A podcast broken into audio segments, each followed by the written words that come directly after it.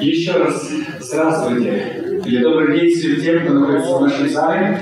И несмотря на сложности, у нас есть прямой эфир. Так что мы приветствуем тех, кто сегодня присоединился к нам в прямом эфире. Сегодня у нас супер прямой эфир на одну камеру, на телефоне, так что э, мы используем все средства, которые нам доступны.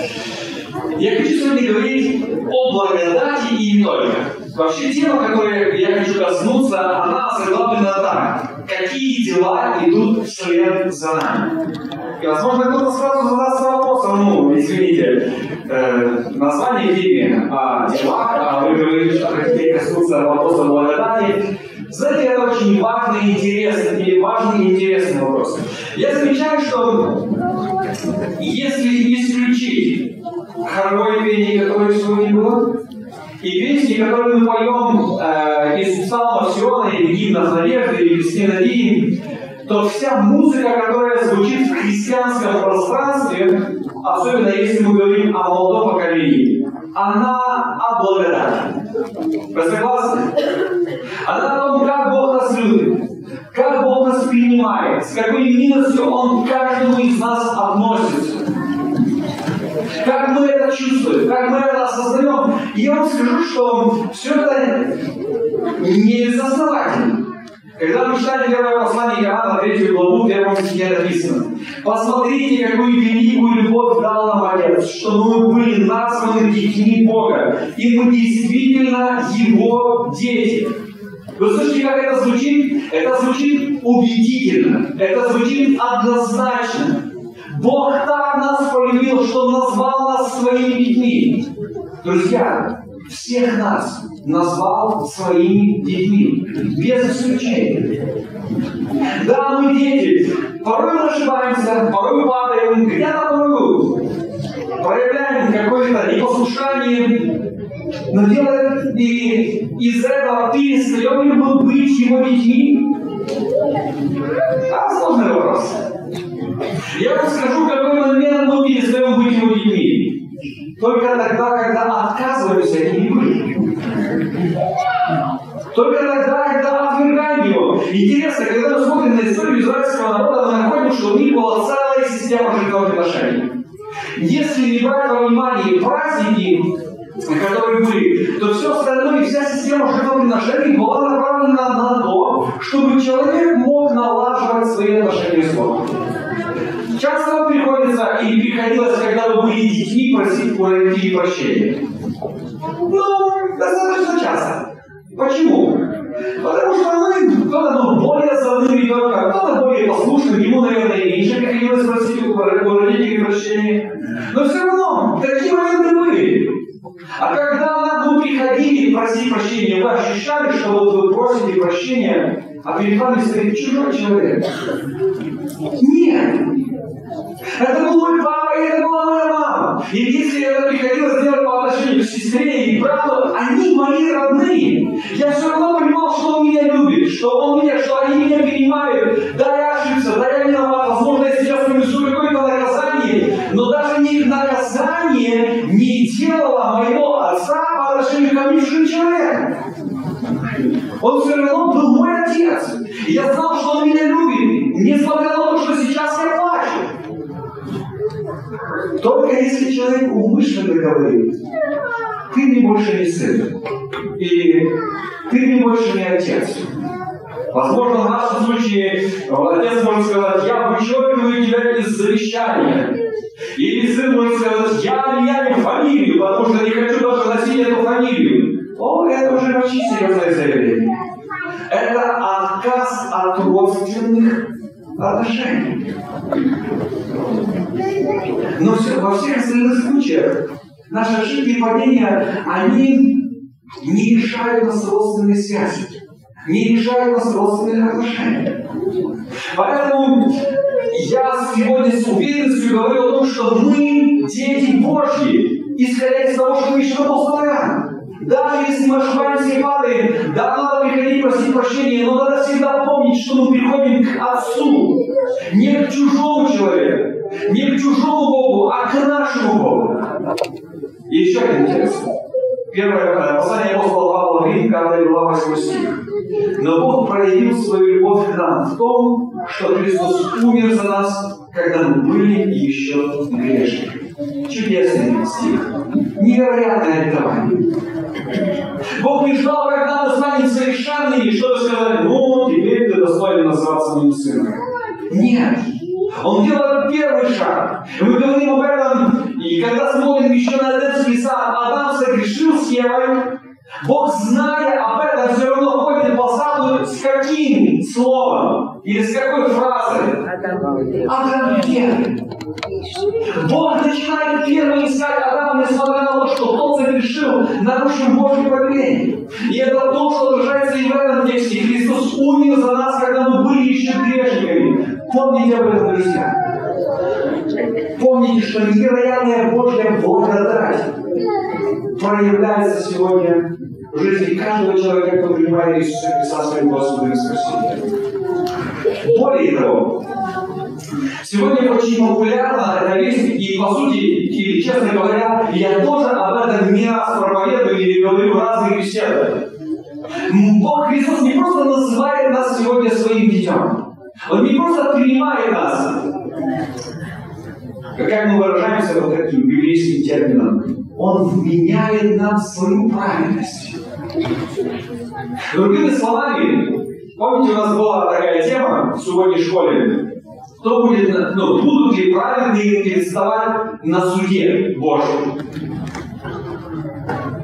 Все мы предстанем. Не будет, друзья. Праведные на суд не приходят. Сейчас Не будет.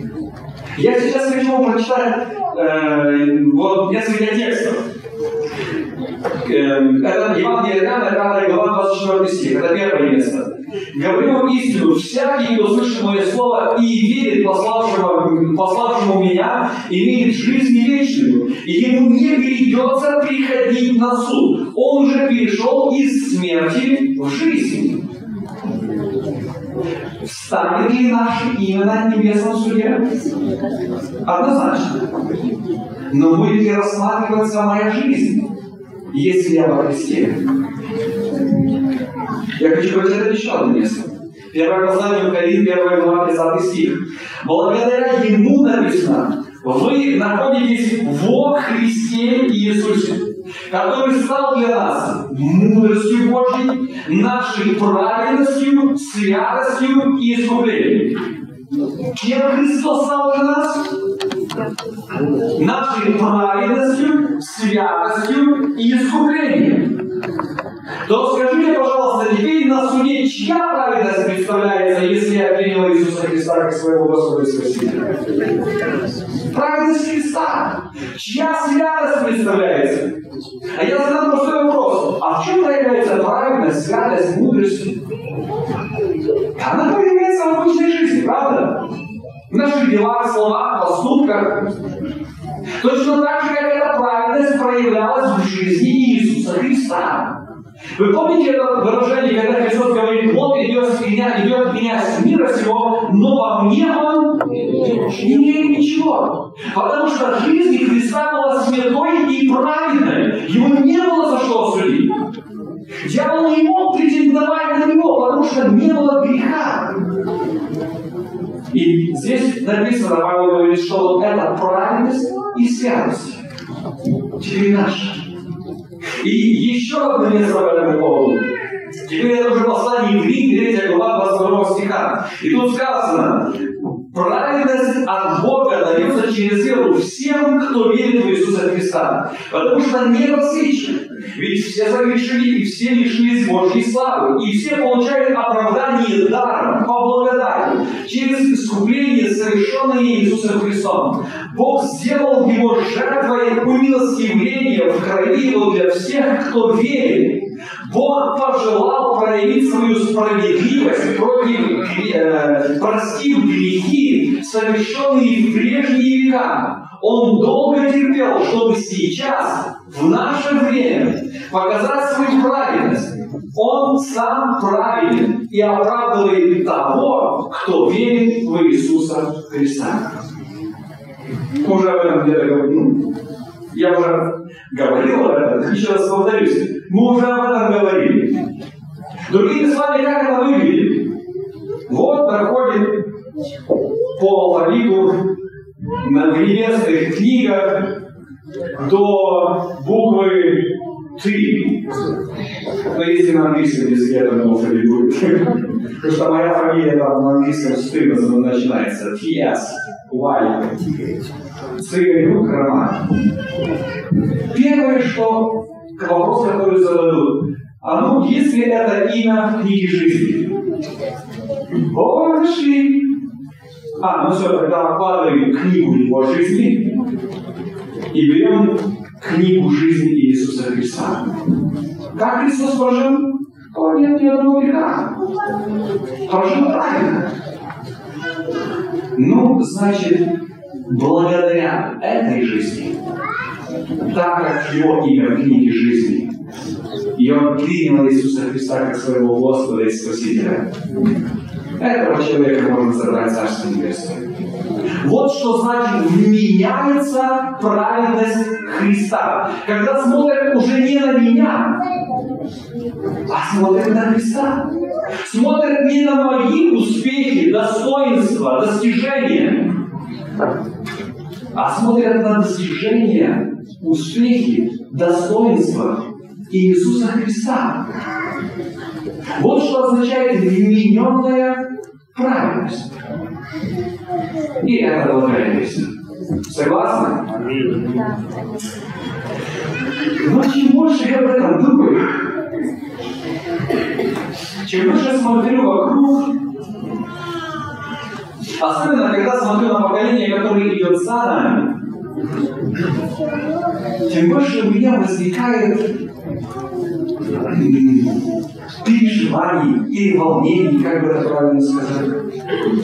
Нет, не потому, что есть какие-то проблемы с той вестью, которую, которую я только что озвучил. Братья, это истинная сестры. Поверьте, это истина. Именно так работает спасение. Не потому, что я чего-то достиг, не почему-то, не потому, что я вот усовершенствовался как-то, и благодаря этому моему совершенству у меня растут Царство Небесное. Нет. Наше спасение по благодати. И это благодать абсолютная. Но есть эта проблема. Мы с вами живем сегодня в таком обществе, которое полностью сосредоточено и пропагандирует идею того, что ты полностью должен быть сосредоточен на самом себе. Вот я помню, как когда-то меня воспитывали. В школе там, дома. Ты смотри, веди себя там хорошо, чтобы там э, ты не опозорил нас чтобы ты там, я не знаю, если, например, пришел на какие-то соревнования класса, ты смотри, чтобы ты не опозорил наш класс. Если это было соревнование какое-то от села, село, чтобы наше не опозорил, ты должен был никого не опозорить. Такая ответственность должна на плечи твои. Все, ты всем что-то должен. Правда?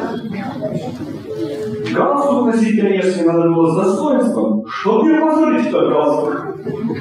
Значок тут у меня был такой, тигренок. Тоже не надо было опозорить. Куча ответственности. И когда ты за приходил, тоже говорили, ты опозорил имя Христа, которое тебе носишь. Ты всегда нес какую-то ответственность. Ты всегда что-то был должен. Ты должен был думать, как ты себя ведешь, что ты говоришь, потому что тебе зададут вопрос. А ты же верующий, тебе разве это можно? Сегодняшнее общество, то есть вы понимаете, так было в обществе, и точно так было и в церкви. Каждый чувствовал коллективную ответственность за свою жизнь и за то, что он делает. Но сегодня все совсем не так. Сегодня все сосредоточено на личности. Ну, то есть, по другими словами, мне все равно, что вы думаете обо мне. Для меня важно то, что я о себе думаю. Я никому ничего не должен и не обязан. Вот какой принцип существует. Мне все равно, как живет мой сосед, главное, чтобы мне было хорошо. Вот этот принцип сегодня пропагандируется в нашем современном обществе. Ты не должен быть зависим от мнения других людей. Люби самого себя. Или, по-другому, полюби себя самого. И будь счастлив.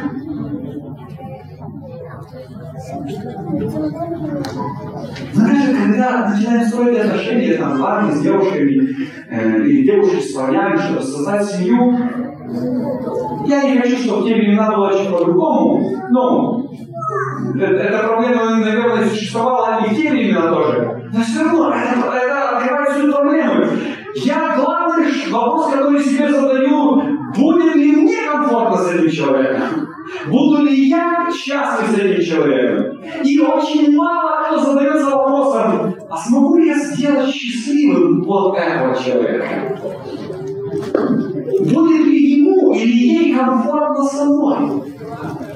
Понимаете? Все полностью наоборот. Все сосредоточено на мне, на моем благополучии, счастье, успехе и комфорте. И главная проблема в том, что эта вся идея переносится в церковь тоже. Мы не можем оторваться полностью от общества, в котором мы живем. Первое. Вы заметили, какие кафедры сегодня у президентов стран? Они какие-то вот такие. Правда? Тоненькие, прозрачные. Вы видите его полностью, его костюм, туфли, что он, как он себя ведет, его жестикуляцию. А кто, а кто помнит кафедру времен Хрущева? Да, советские, помните трибуны? Только голову было видно. Такой бункер, за которым можно было спрятаться в случае ядерной войны. И такие кафедры были в церквях. Вы помните? Какие? Ну там просто в государстве это называлось трибуна, а у нас это называлось кафедра. Но они были одинаковые. То есть, что было в обществе, оно все равно переносилось и в церковь, в быт, в отношения. Оно там отражалось как точно таким же образом. Хотим мы этого или не хотим. И вот эта идея, которую я только что сказал, которая бытует сегодня в обществе, которая сосредоточена на, не, на меня самого, она переносится и в наше взаимоотношение с Богом. Сегодня очень легко люди зададут, ну, зададут вопрос, ну, почему я должен это делать? Я имею в виду там, какие-то заповеди исполнять или какие-то принципы следовать. Почему я должен это делать, если мне некомфортно? Понимаете? В чем суть? Почему я должен себя в чем-то ограничивать? Почему я должен от чего-то отказываться, если мне этого хочется? Потому что в центре моей жизни я сам. В центре моей жизни я сам. Как давно вы слышали выражение? Вы очень важная ячейка общества. Вы слышите? Вы не общество. Вы только ячейка. Если все ячейки будут хорошо сотрудничать, тогда общество будет здоровым, сильным, успешным. А если каждый будет в свою сторону куда-то тянуть, то что это будет за общество? Это коммунистическое, коммунистическое выражение. Не, не то, чтобы я ностальгирую в Советском Союзе, ни в коем случае. Я просто хочу сказать, что принципы, они очень сильно поменялись. Ценности, они очень сильно поменялись. Там были проблемы. Ценности и морали были очень высокие. Но это все было без Бога. Вот в чем была проблема. Не потому, что мораль была плохая, а потому, что люди Бога оставили, отвергли Бога и хотели достичь этого светлого будущего своими силами. Когда мы читаем Священное Писание, находим такой текст. Книга Откровения, 14 глава, 12 стих. Тут написано. И я услышал с небес голос, заверши. Отныне блаженны те, кто умирает с верой в Господа. Да, говорит Дух, теперь они отдохнут от своих трудов. И вот эта фраза. И их дела следуют за ними. Парадокс в одном стихе. Блаженны те, кто умирает с верой в Господа. А о вере я уже много сказал в самом начале. Но что идет за ними? Но за ними идут их дела. Я хочу сразу уточнить и поставить все на свои места. Эти дела – это не дела, благодаря которым мы с вами получим спасение. Нет. Эти дела – это дела, которые свидетельствуют о том, что мы по-настоящему верим. Понимаете, в чем суть разницы? Эти дела не для того, чтобы мы получили спасение. Эти дела – это свидетельство нашей веры. Свидетельство того, что мы по-настоящему верим. Мы сегодня говорили на балконе в классе сегодня школы и чуть-чуть э, на первой встрече подготовки к крещению. Вот каким образом мужчина доказывает или может проявить свою любовь по отношению к жене?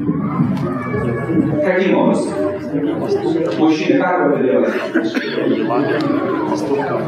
Вы говорите какие-то слова ласковые, нежные, да? Там, Кейса, солнечко, Дашечка, Рыбка, люблю добавить. Ну, видите, сразу на английский перешел, потому что это мой родной язык. Я именно так говорю своей жене. Мы можем делать какие-то дела. Вот вы лежите уже все, вот легли спать, уставшие за целый день, она говорит, что-то так воды хочется. А вода на первом этаже, а ты же в постели, уже только лишь расслабился, чтобы, э, чтобы уже отдохнуть. Ты говоришь, вообще не проблема. Давай я это принесу. Тебе какой? Теплый, холодный, минеральный или простой? Я могу магазин сбегать. Уже рядышком недалеко. Именно это проявляется любовь, правда? Когда надо что-то помочь, поддержать, когда надо выслушать, пожалеть, когда надо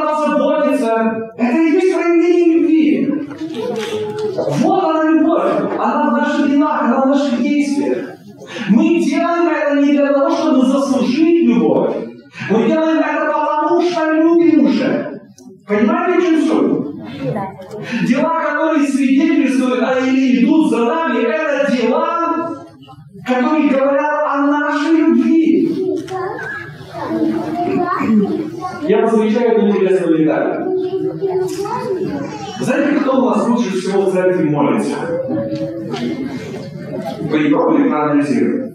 Но я не имею в виду людей, ну, то есть какого-то конкретного человека. Я бы сказал о возрасте. Давайте так. Каком, какой возраст молится у нас в церкви лучше всего? Это люди старшего возраста. Вот зайдите, посмотрите, кто у нас приходит на молитвенное служение. Все, кто постарше. И дети. Искренне, как подростки на меня не обижаются, но наши дети молятся намного лучше, чем подростки. Но знаете, что самое интересное? Что эти подростки еще несколько лет тому назад были детьми и молились намного лучше. То есть у них был больше словарный запас, они больше могли о чем-то сказать. Как минимум, сегодня они говорили, Господи, спасибо тебе за еду, спасибо тебе за то, что мы в церкви, спасибо за то, что мы все вместе, за детскую историю, чтобы не было войны в Украине. Вот как минимум несколько причин были, или за что они благодарили Бога. Несколько причин было. Мы тут с подростками собрались на келье. Каждый хочет не молиться, начиная от самого старшего до самого младшего. Два слова тяжело сказать. Не то, что они говорить разучились с детского возраста. В чем проблема? О, их жизнь очень сложный период. Это период переоценки ценностей, переоценки своих взаимоотношений с детьми, с Богом. Теперь наши дети, которые сюда приходят, выходят на детскую историю, они верят в Бога, потому что мама верит в Бога и папа верит в Бога. Мама сходит в церковь, и они ходят в церковь. Папа радуется и счастлив от того, что они в церкви, и дети будут радоваться от того, что они в церкви. Папа будет ворчать, позвал бы ребенка, ты иди сюда, если он это слышал, он будет говорить, а, хочу домой, хочу спать, хочу туда, хочу сюда. То есть дети будут копировать нас полностью. Но в подростковом возрасте все по-другому. Теперь папина и мамина вера не работает. Теперь даже если папа счастлив идет в церковь, или мама, это не означает, что ребенок будет счастлив. Ему нужно выстраивать свои личные отношения с Богом. И это не просто. И чем эти отношения будут ближе, тем больше будет появляться сон. Тем больше будет о чем сказать, за что поблагодарить, открыть свою душу, рассказать о своей радости, о своих переживаниях. Чем эти отношения дальше, тем меньше слов. А за словами что следует? А за словами следуют дела, поступки. То есть, по сути, о чем свидетельствуют наши дела? Они свидетельствуют о нашей вере в Иисуса Христа. Они свидетельствуют о том, насколько мы близко подошли друг к другу, насколько тесны эти отношения. Понимаете? Когда здесь Иоанн говорит, что, или вернее Иисус говорит, что дела их идут следом за ним, он говорит о том, что их вера, она проявлялась в жизни. Она проявлялась в действии. Конечно, есть одна деталь. Никто из нас не может заглянуть в сердце другого человека. Если бы мы могли заглянуть и посмотреть, какая это вера, зернышко, горчичной, или уже как зернышко пшеничной, или как уже кукурузной, или как фасолька, о, уже чуть побольше, а мы могли бы тогда каким-то образом оценить, что там с верой человека, да? Но мы не можем заглянуть в сердце человека, только Бог это может.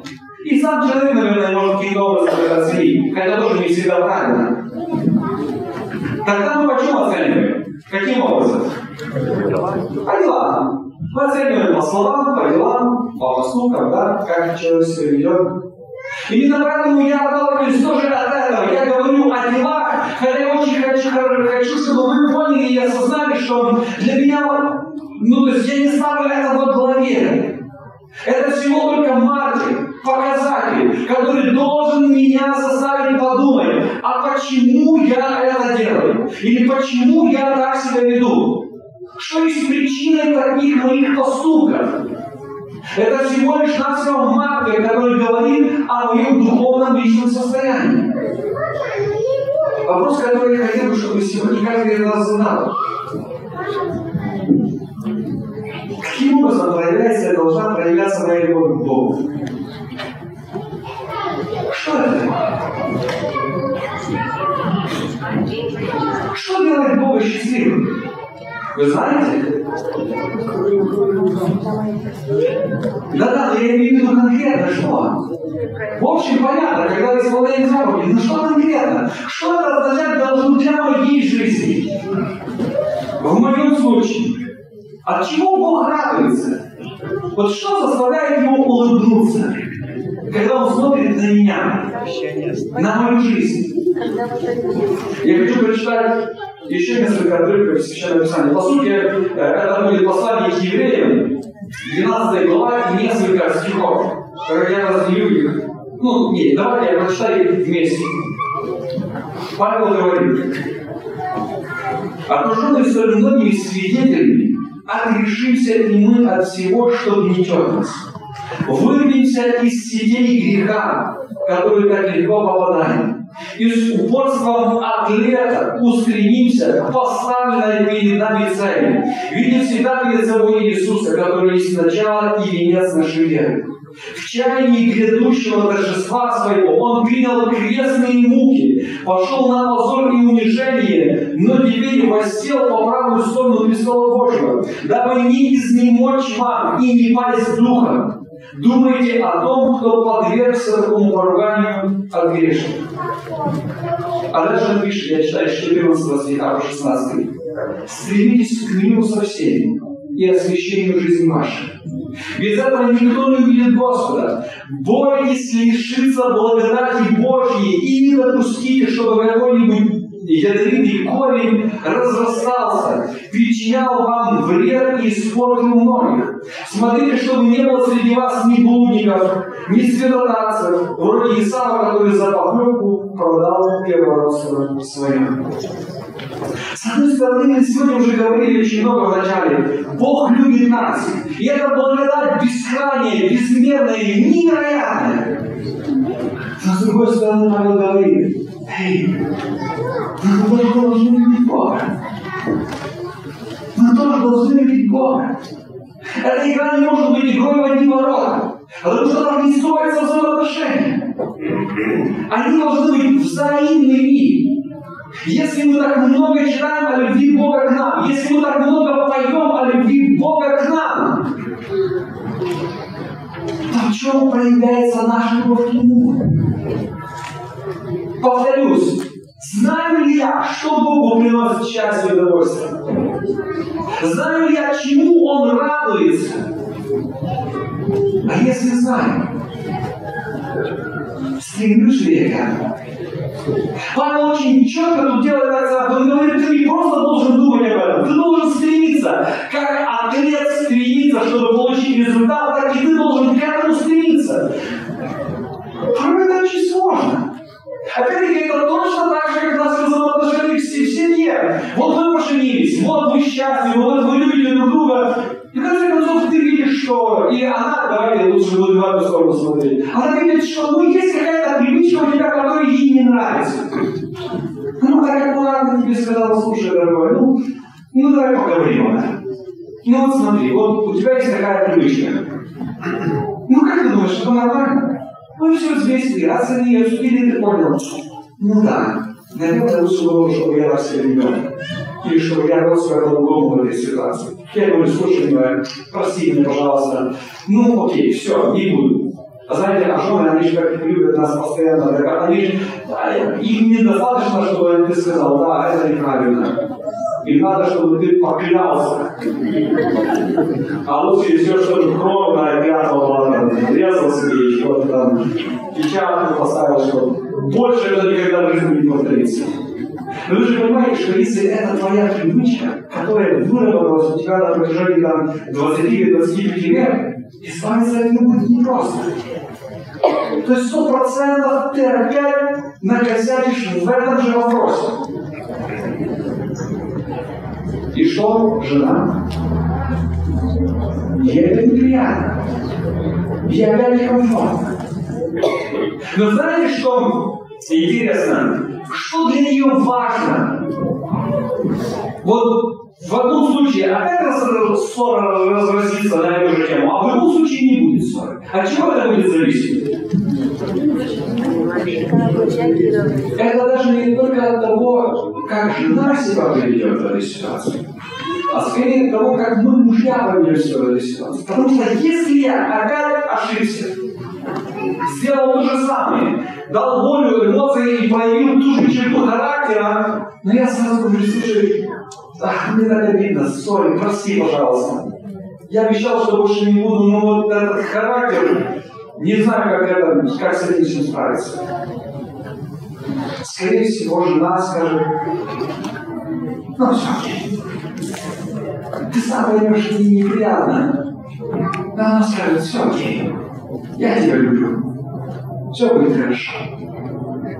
И вы знаете, сколько раз это будет? 70 раз и все. И каждый раз, если муж будет признавать свою ошибку и просить прощения, она понимает, рост. Это надо время, порой вся жизнь, порой, как говорят, тільки могила вибрали. Но главное, что он осознает что-то неправильно, он хочет, он старается, но не всегда у него получается. А потом наступает момент, когда он думает, да, я люблю его таким. Это уже не проблема. Ну да, мне очень приятно, он мой, я его люблю, и за это тоже.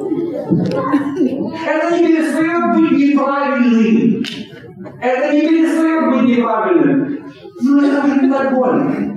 Это не так больно воспринимается.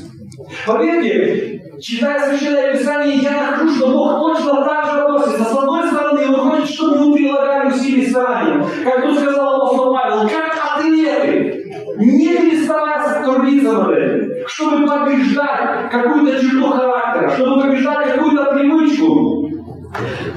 Но главное в этом все как раз старание. Потому что Бог тоже знает, чтобы поменять что-то, иногда быть годы. А иногда только когда он вернется на эту землю, и это смертные преобразится в бессмертные, только тогда будет сказано, что грех побежден. До этого момента он еще проявляется. Но только тогда он будет побежден. И поверьте, Бог будет ждать того момента, когда это изменение придет. Потому что Он видит мое желание, Он видит мое стремление и ваше. Он видит, что мы хотим стать другими. Он видит, что мы любим по-настоящему.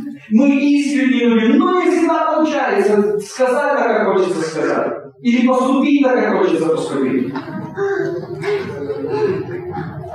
Люблю ли я Бога по-настоящему? Свидетельствуют ли дела, которые идут со мной о том, что я верю?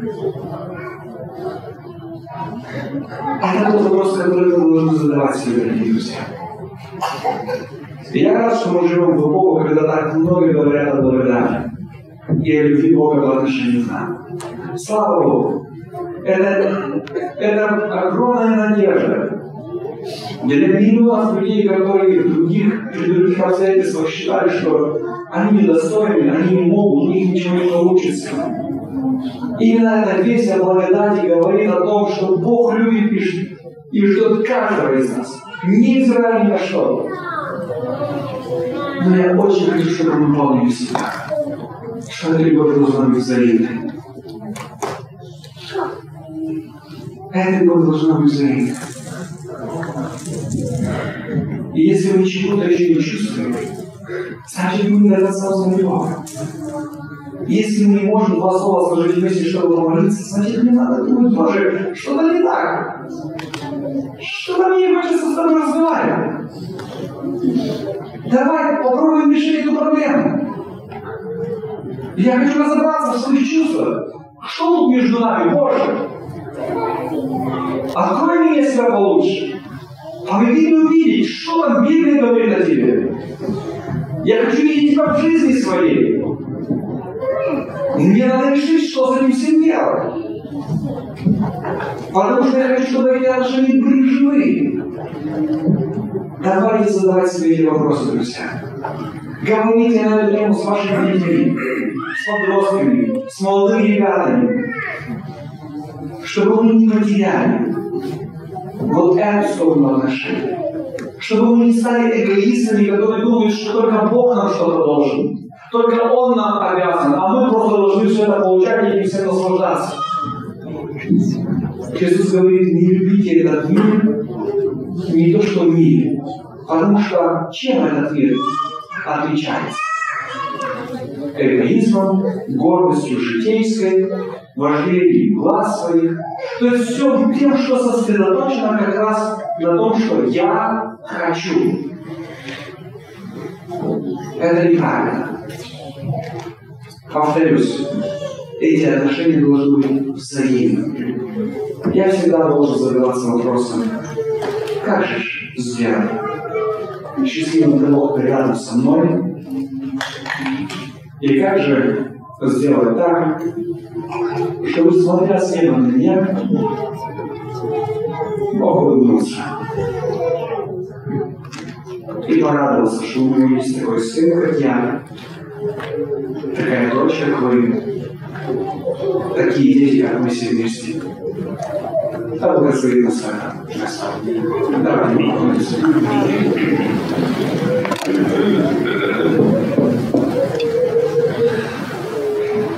Отче наш, Боже, это большое преимущество. Думать об этом сегодня, размышлять об этом. Мы видим Твою руку в нашей жизни во фильмах, даже когда трудности и переживания. Мы видим Твою руку в те моменты еще ярче. Спасибо Тебе, Господи, за Твою любовь, за Твое терпение, за Твое прощение, за Твое участие в жизни нас, наших детей, родных и близких, друзей, знакомых, церкви наших. Спасибо тебе, Боже, за все. Также прошу Тебя, Господи, чтобы Ты научил нас любить Тебя, чтобы каждый из нас очень хорошо осознавал, что же это такое. Быть с тобой рядом. Чтобы мы могли быть теми, кто приносит слезы радости, а не слезы горя и несчастья. Храни нас, Господи. Наше поколение. Те поколения, которые идут впереди нас, и те поколения, которые идут за нами. Чтобы истина вот этих взаимоотношений, она не была потеряна. Чтобы мы искренне любили друг друга. Веди нас, Господи. Молим и просим все в имени Иисуса Христа. Аминь.